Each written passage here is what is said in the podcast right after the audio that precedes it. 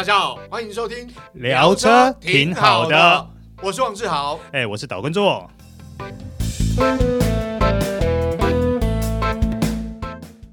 大家好，欢迎收看收听这一集聊车挺好的，我是王志豪，哎，我是岛根座。周哥，今天我们要试驾这部车啊，看到这个前面的牌子，嗯，写的是福特的蒙迪欧，对，但是呢是二零二二年，但虽然外观看起来是一样的。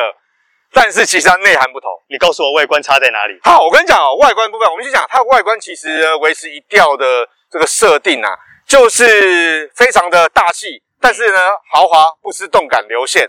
好，嗯、那有什么不一样？告诉大家啊，重点先讲。啊，车灯是 LED 智慧型头灯，对，好，它有八种不同光源的变化，嗯，对不对？会依照呃速度啊，还有环境，环境。对对对，对。好来变做变化，还有天候状况。另外来看到有什么不一样啊？做哥刚刚问的就没错，因为他其实也看到好像不一样，没错，跟去年的蒙迪欧的版本比起来啊，车顶的行李架它之前是银色，啊，好，现在改成这个黑色的行李架，金属行李架。然后呢，窗框部分之前是有镀铬饰条，嗯，现在因为呃让它比较有运动化的感觉，好，所以变成黑色，嗯，那还有，好，我跟我跟各位观众跟听众朋友说，其实志豪说了老半天呢。他简单要讲的意思就是说呢，二零二二年式的蒙迪欧有一些地方做了黑化的措施。哎，对对对对对，没错，黑化处理，就是你知道，原本是呃金属的或是车身烤漆的，它现在用一些黑化的套件，包括侧裙的部分，你看它这个是防刮材质那种黑色的材质、嗯、哦，然后还有就是。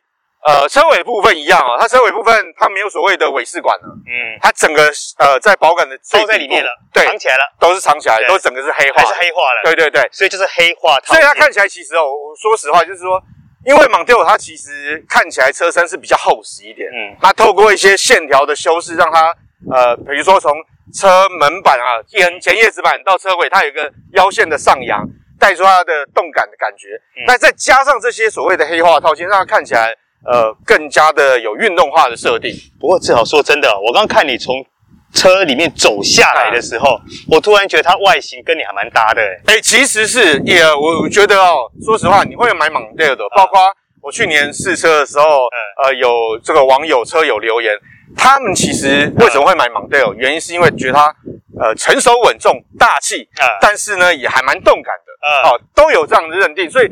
毕竟它是跑旅定位嘛，不行啊！你这样说它是大叔车的意思，也没有大叔车啦。其实我说实话，因为他们家族里面有所谓的 Focus ST 呃 SLS，对对不对？还有 Focus ST Wagon 嘛，嗯，所以基本上你看价位其实差不多。现在原厂还没有影片出来的时候，正式价格就公布了，对，在这里啊，对对对对，看啊。但现在呢，大概我们知道一百二到一百三左右，是不是价格大有重？差不多啦，对不对？那我问你一个问题。如果说以 Focus ST 的 L S L S 跟它，你选哪个？其实做哥，你知道我很喜欢 ST Wagon。好了，这个问题留给观众去选 了。我们往下一趴走。好好好好，做哥，我们来到车尾，要让大家看看比较显而易见的不同。所以我们要大家来找茬，对不对？对，没错。首先看到门板上有什么不一样？嗯，好，当然就是艾弗里的名牌。哇，你这是明察秋毫啊！没有啦，我就想显而易见不一样嘛。那另外还有不一样的，我们来看到。打开它的尾门，它电动尾门没有，它也没有这个脚踢感应尾门，它用电磁阀开关。好，不过还好它高度没有很高啦，而且还要做这个拉把设计。那另外一个，刚刚也跟做哥讲，哎，我觉得它做的其实蛮贴心，原厂设计一个遮板，嗯，好，就是有作用，而且提升它的质感。对，啊，另外来看到行李箱空间就是完全不一样，插在这边，对不对？对，插了一节。嗯，那这为什么会插了一节隆起来呢？这么厚吧？对。就是因为打开底板之后，发现啊别有洞天，这个我要再掀开。对，再掀开来，这个是电瓶，这是 Hybrid 车款，它的电力系统呢，原厂把它移植到车尾啦，所以把原本放在引擎室的电瓶也把它挪来这边。对对对，所以就造成呢，呃，它行李箱空间必须牺牲一些。嗯，好，所以会有这个呃装饰性的底板，但实际上底板掀开来之后，它其实有一些置物空间，包括。呃，原厂的补胎器、打气机也都在这边。对，好，那实际上看起来呢，好这块它原厂做这个，不论是它的盖板或是质感都做得不错。那好，它的底板当然垂直高度牺牲一些啦。哦，但是基本上完整性还 OK，还不错哦。其实左右两边哦都还蛮方正的，它有做十二伏充电口，嗯、还有挂钩的设计。那原厂也有附一个活动的车板。对，好、哦，所以基本上毕竟它也算是这种进口大型房车的格局，这种呃比较豪华一点的配备不能牺牲。嗯，哦，消费者需要的。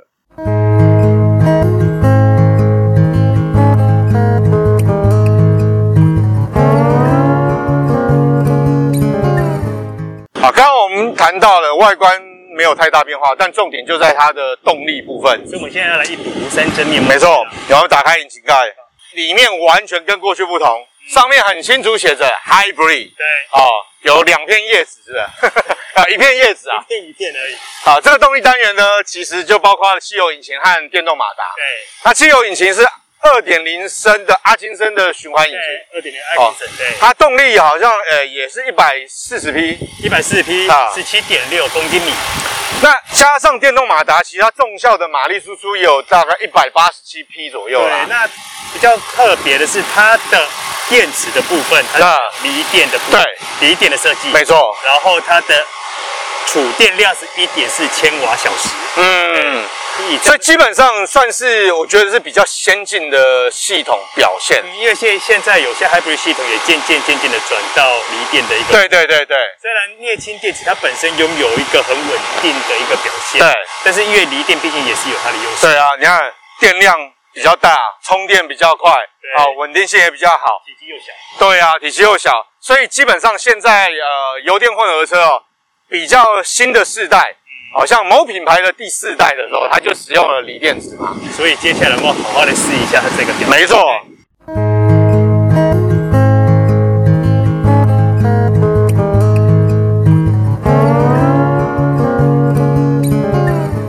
我们进来车舱里头啊，呃，基本上就跟外观一样，嗯、其实内装铺陈，呃，材质。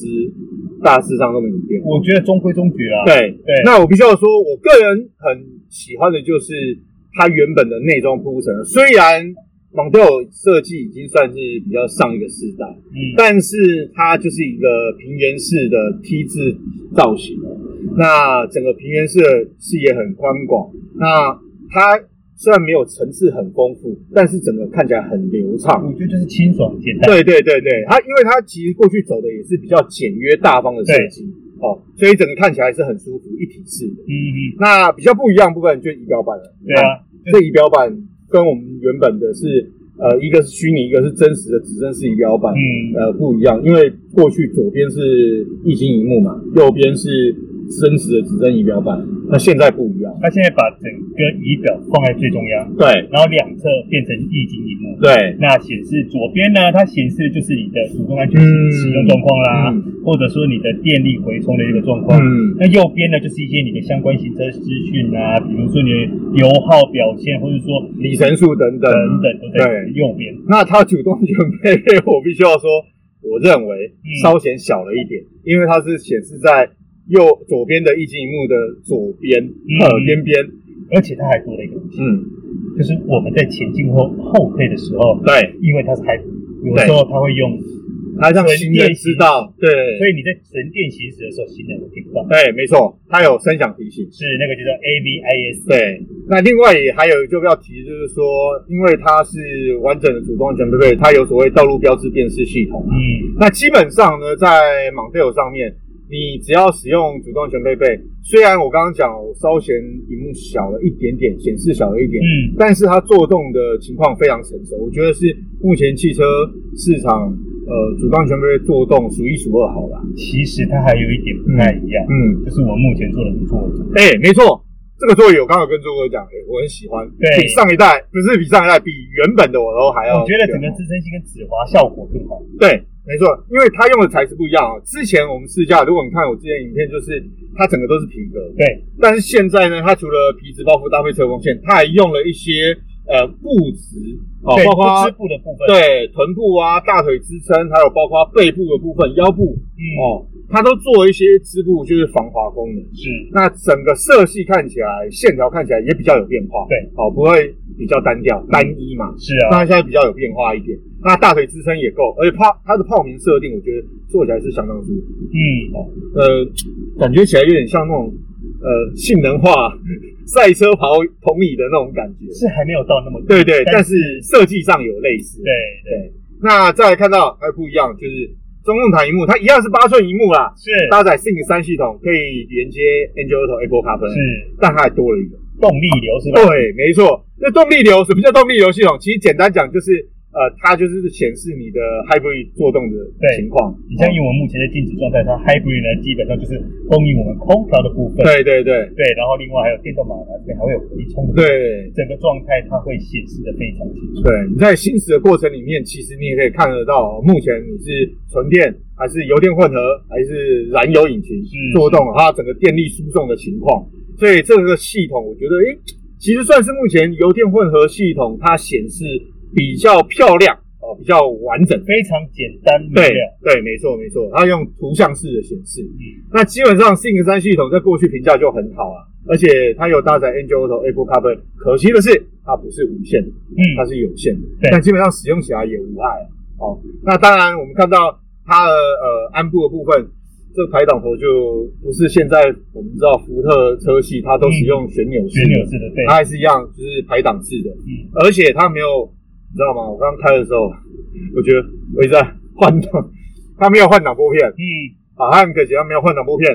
啊，但是它有所谓 L 档，就低速档。嗯，啊，低速档，比如说你在爬坡或者是下坡的时候，其实都可以用，因为它有刹车辅助。啊，那基本上整个 Mondeo 前座舱铺陈，我觉得是呃简约大方，啊，不失豪华。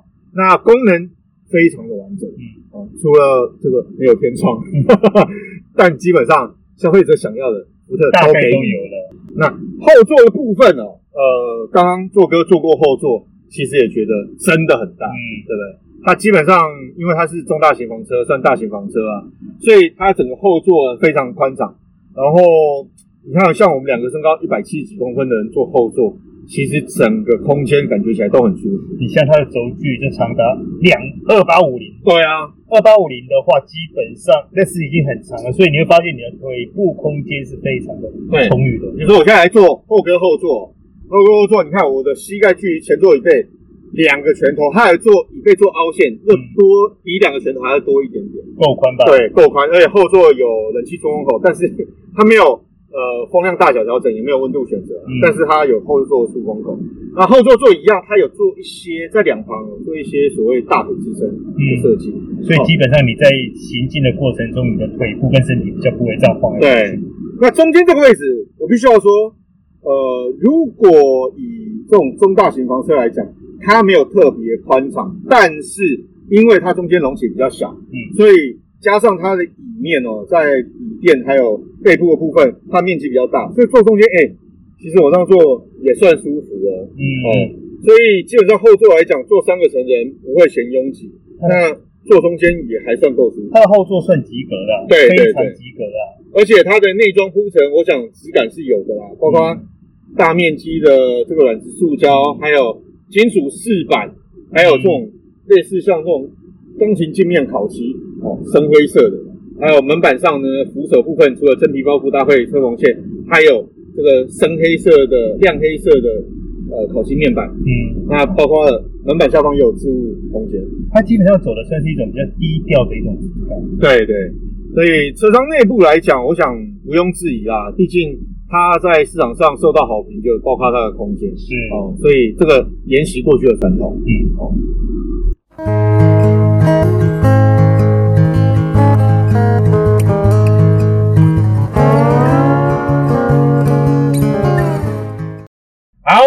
做哥，我们现在上路试驾。今天为大家试驾的是福特二零二二年式的 Mondeo Hybrid 版本，也是唯一的动力单元啊。是，也是我们今天试驾的一个重点。没错，因为其实外观内装大致上没什么改变情况下，最重要，当然它配备了 Co-Pilot 三六零的主动安全配备，还有重点就是它动力单元，因为 Hybrid 系统在福特在台湾市场已经很久没出现。对，不过在这次的 Hybrid 系统的表现让我觉得有一点点的呃小经验是因为它整个动力输出平顺度相当好，嗯，但是又不会觉得等于温吞，反正就是说中规中矩，然后整个加速过程是非常线性的。哦，对对，的确乘坐起来感觉它的动力输出。它呃，加上它又是 CVT 变速箱嘛，对，所以它的动力输出不会有那种换挡的顿挫或者是比较突兀的感觉。哦，那是完全不会有的。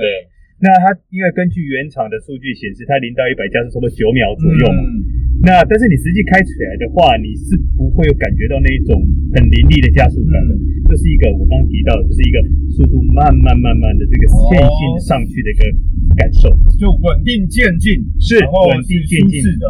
但是我觉得它这样的设定对于一台家庭用的房车来说，其实相当称职的。对，因为你想，你是想，有的时候你家庭出游，可能后面坐的是小朋友，嗯、那可能又外加宠物，嗯，那你那种加速感，如果说那种顿挫感是明显的，那加速感是不够线性的话，其实对于成员来说坐起来是会不舒服的。那做个，嗯，油电混合系统哦，一般来讲都有个现象，就是它在油跟电的交替过程里面，嗯，其实驾驶人会有一些感觉在，这种感觉明显吗？在蒙特呃，几乎没有。啊哈，对，也就是说它非常转换非常的顺畅。是。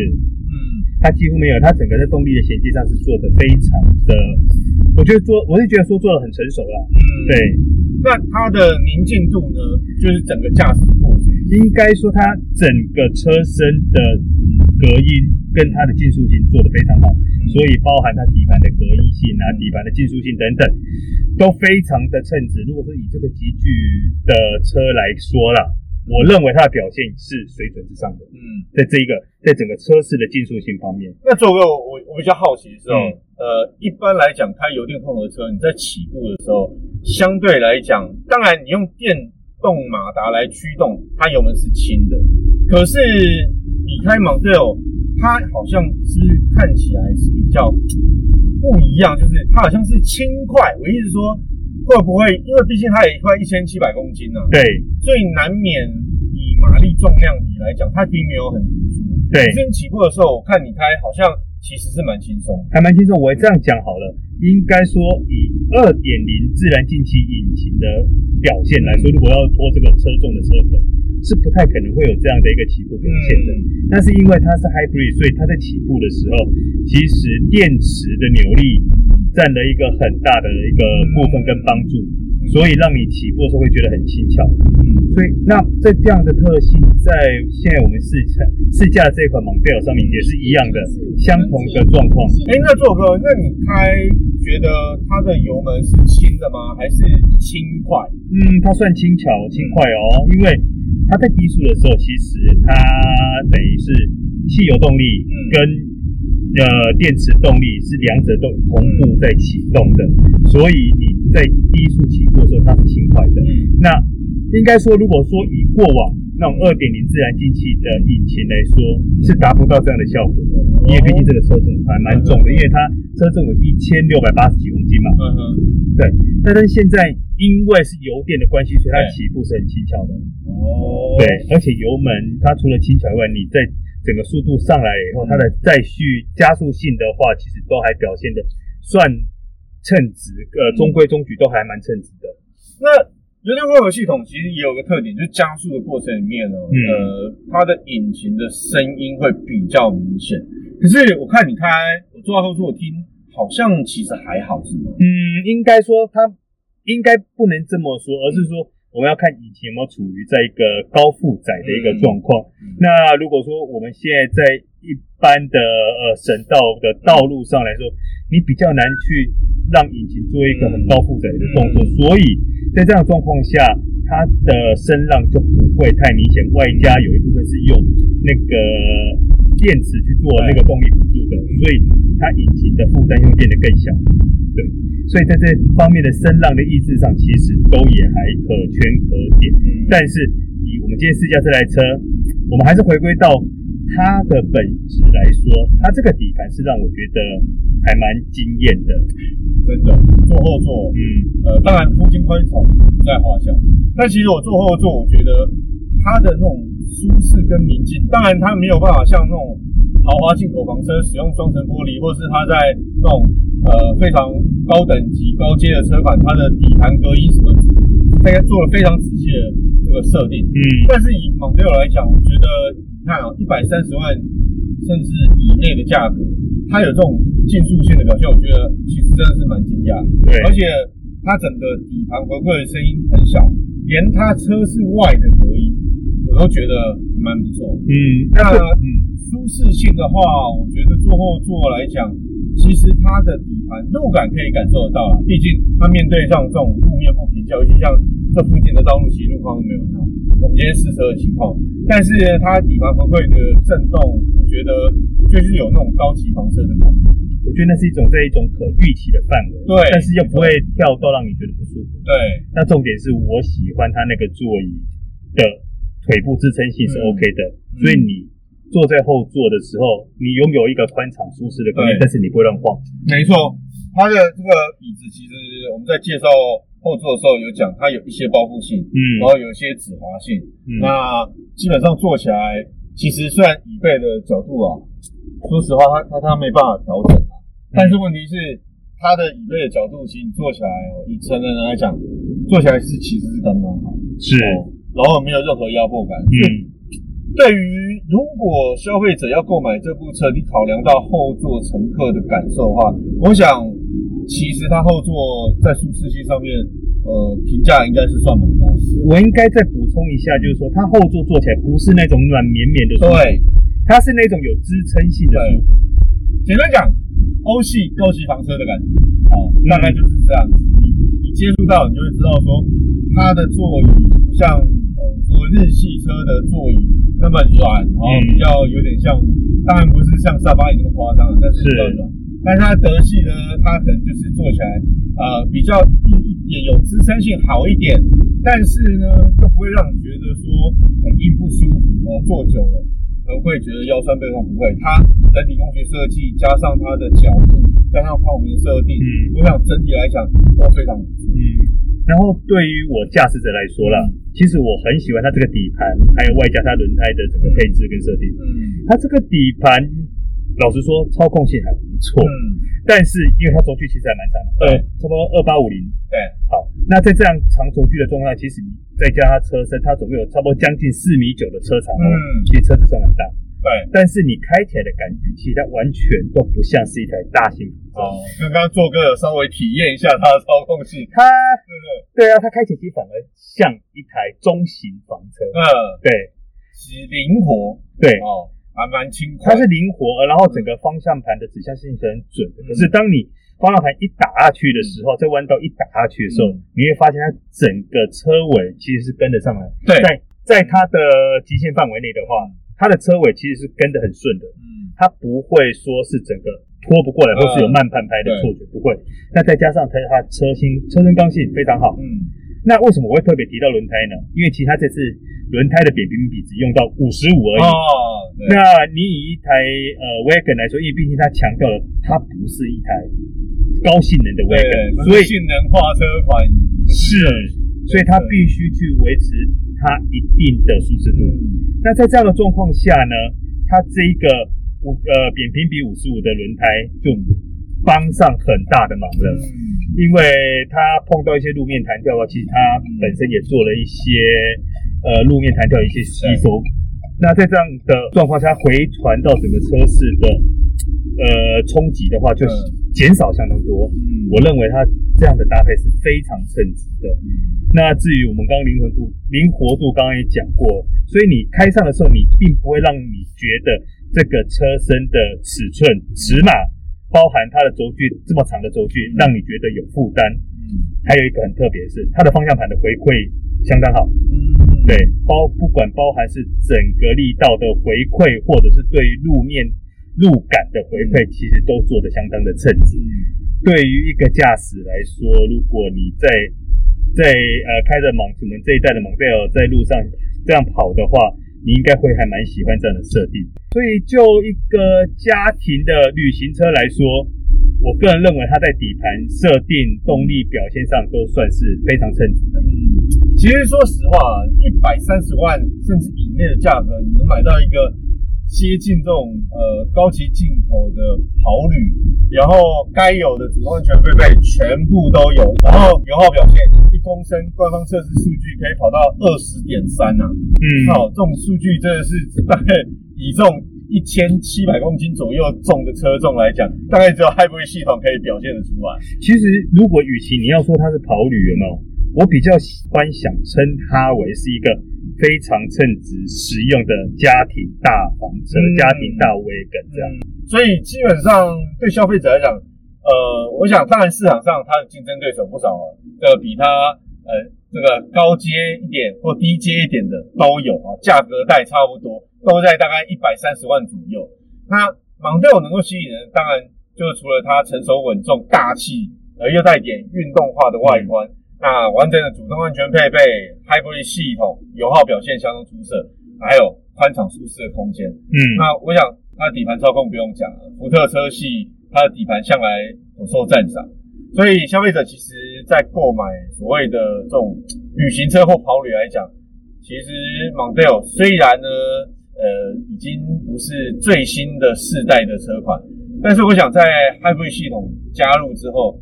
呃，消费者其实可以考虑做选择。我认为它亲和亲和力更好，嗯，对，因为它更省油了，嗯，它整个动力输出更顺畅了，嗯，对。